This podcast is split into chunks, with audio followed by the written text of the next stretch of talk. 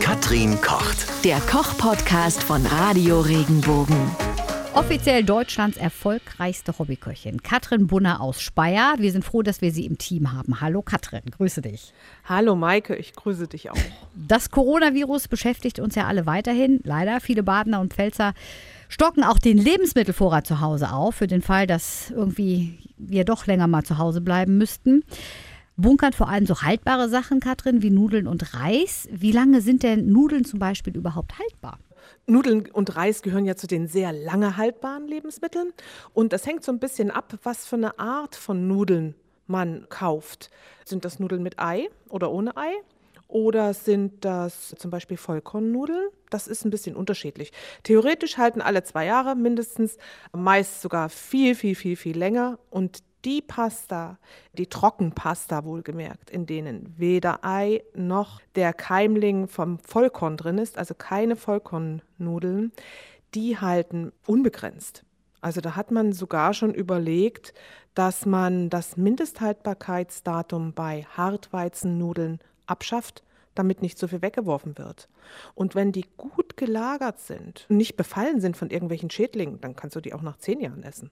Und das gilt auch für Reis. Das gleiche gilt für Reis, also das muss meist weißer Reis. Und je mehr der poliert ist, also eigentlich je mehr der verarbeitet ist, das, was unserer Gesundheit eigentlich nicht so zuträglich ist, das hält länger, weil im Prinzip die ganzen aktiven Sachen, die verderben können, also was so eiweißhaltig ist oder fetthaltig ist, wie ein, ein Keimling, da ist ja noch Fett drin, wenn das alles raus ist, dann hält das auch fast unbegrenzt. Da braucht man auch kein MHD. Wenn man Vollkornprodukte hat, da sagt man so ein bis maximal zwei Jahre. Wenn man Nudeln mit Ei hat, auch zwei Jahre. Alles, was das nicht enthält, viel länger. Wichtig ist aber, dass es trocken gelagert wurde, dass es, wenn es geht, dunkel und ein bisschen kühler. Also so Vorratsräume eignen sich da hervorragend. Und natürlich, dass jetzt keine Motten oder so rangegangen sind. Ne? Das muss man, da muss man mal rangucken und schauen, ist da irgendein Befall oder nicht. Das weiß man, das sieht man ja. Da haben wir ja auch schon einen ausführlichen Podcast zu gemacht, wie man die Motten wieder los wird. Ne? Das weißt du ja aus eigener Erfahrung.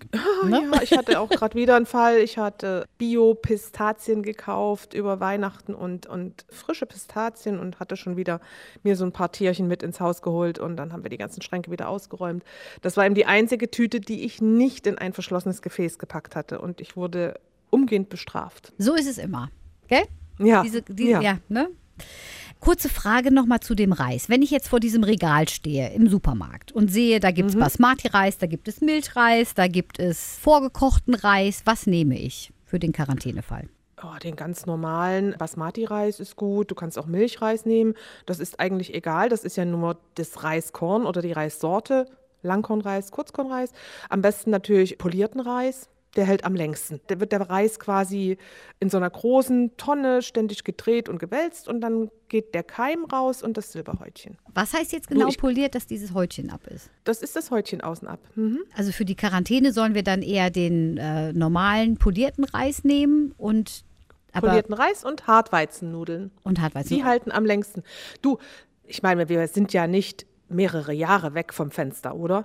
Ich hoffe es nicht. Ich hoffe es nicht. Aber äh, weil, weil du meintest, gesundheitlich wäre dann natürlich der andere Reis wieder besser. Ne? Ja, sicher. Da sind mehr, mehr, mehr gute Stoffe drin. Also in einem Naturreis oder in einem unbehandelten, unpolierten Reis, da hat man eben noch den Keim oder das Silberhäutchen dran. Alles, was weniger verarbeitet ist, ist in der Regel besser für unsere Gesundheit, Weil weil, die. Mhm. ursprünglichen Inhaltsstoffe noch drin sind. Ne? Und die sind ja beim Verarbeiten weitestgehend entfernt. Was hältst denn du dann von Reisnudeln? Selbstverständlich, das ist genau das Gleiche. Das ist ein Reismehl, was getrocknet ist und das ist auch unbegrenzt haltbar. Wie ein weißer Reis oder wie eine Hartweizenpasta. Jetzt nehmen wir mal an, es erwischt einen, dass man in der Quarantäne wirklich jetzt mal sitzt für ein, zwei Wochen und sich auch wirklich dran hält, nicht rausgeht und so weiter. Dann werden wir natürlich viele Nudeln und Reis essen. Ne? Ähm, optimal mit Sachen, die auch gut zu lagern sind, weil immer plain willst du es ja. Ja. auch nicht essen. Ja. Hast du irgendwie so zwei, drei Ideen, was Pasta zur Pasta, zu Nudeln, zu Reis, was man irgendwie mit anderen Lebensmitteln, die auch gut haltbar sind, kombinieren könnte? Ja, der Klassiker wäre natürlich die Tomatensauce. Ich sag mal, Dosentomaten hat man immer zu Hause. Also ich gehe da von mir aus, ich habe sie immer zu Hause.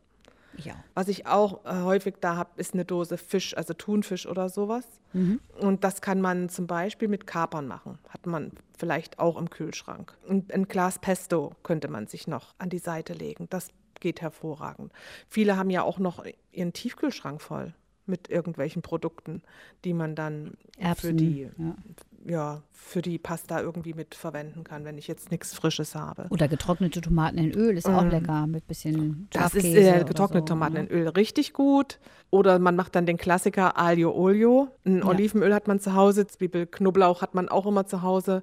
Geht hervorragend. Einfach Dosen auf und alles zusammenwerfen, was man sich vorstellen kann, was passt.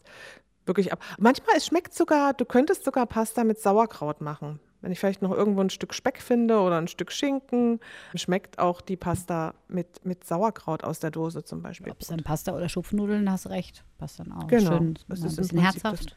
Stimmt, ja. Ja, ja. Stimmt. Geht auch prima. Wie lange halten sich denn Nudeln und Reis eigentlich im Kühlschrank, sag mal, wenn ich die jetzt gekocht habe? Also bei uns ist der Kühlschrank immer voll. Da ist immer irgendwas mit Nudeln oder Reis drin. Ähm, allein schon, wenn die Kinder irgendwie mal schnell Hunger haben mit Butter Ja. oder so. Wie lange kann man die denn bedenkenlos essen?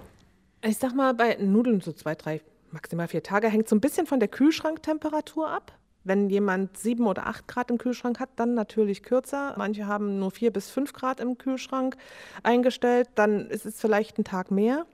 Das hängt wirklich von der Temperatur ab und auch wie schnell das runtergekühlt wurde. Bei Nudeln ist es nicht ganz so kritisch, aber gekochter Reis sollte grundsätzlich relativ zügig runtergekühlt werden, weil sich dort ein, ein Bakterium bilden kann oder ein Bakterium, was während des Kochens nicht getötet wird. Und das könnte sich dort vermehren, wenn Reis ewig bei Zimmertemperatur dann rumsteht und erst nach einem halben Tag in den Kühlschrank kommt. Da kann man ein bisschen boah, Durchfall abbrechen bekommen oder vielleicht so ein bisschen Unwohlsein. Das ist nicht tödlich oder so, nicht ganz gefährlich, aber das ist zumindest unserem Körper nicht zuträglich. Ja, wenn man es weiß, kann man es ja vermeiden. Also muss man es ja nicht drauf. Ich Genau. wusste das nicht. Ich höre das zum ersten Mal. Also dann, ähm, weil ich lasse die Sachen Ja, immer relativ lange draußen stehen.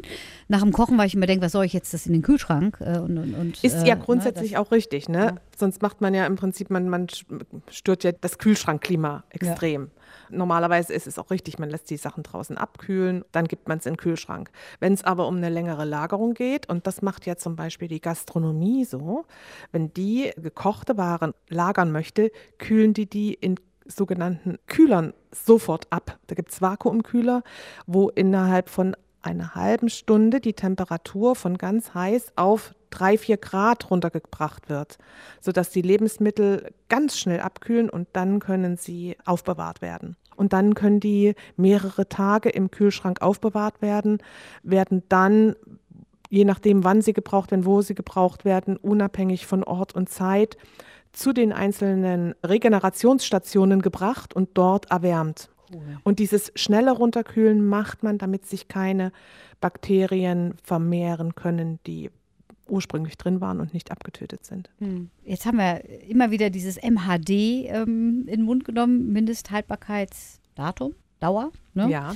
Es hieß ja früher, auf jedes Lebensmittel muss ein MHD, ein Mindesthaltbarkeitsdatum. Bei uns hieß das ja früher sogar Verfallsdatum. Das hat man ja geändert, weil das Lebensmittel nicht danach verfallen ist. Im Englischen heißt es ja best before.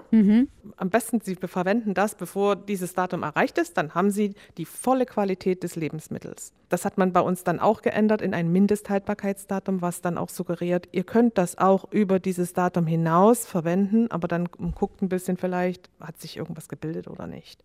Und das ist auch das Datum, bis zu dem der Produzent Garantie übernimmt oder, oder bis zu diesem Datum garantiere ich, dass Ja. das wirklich unbedenklich ist und dass es auch qualitativ und geschmacklich dem entspricht, was es soll.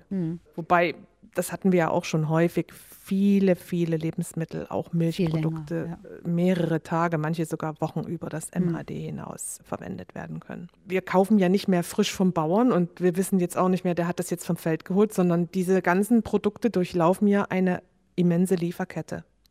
Und man würde komplett die Übersicht verlieren, welches das Frische ist, welches das Ja. Alte ist. Insofern muss man sowas schon aufdrucken. Hast du denn irgend, von irgendetwas ein bisschen mehr eingekauft aktuell? Fischkonserven habe ich gekauft, ja, aber, aber die halten sich ja auch nur ein Jahr, also jetzt nichts nichts großartig.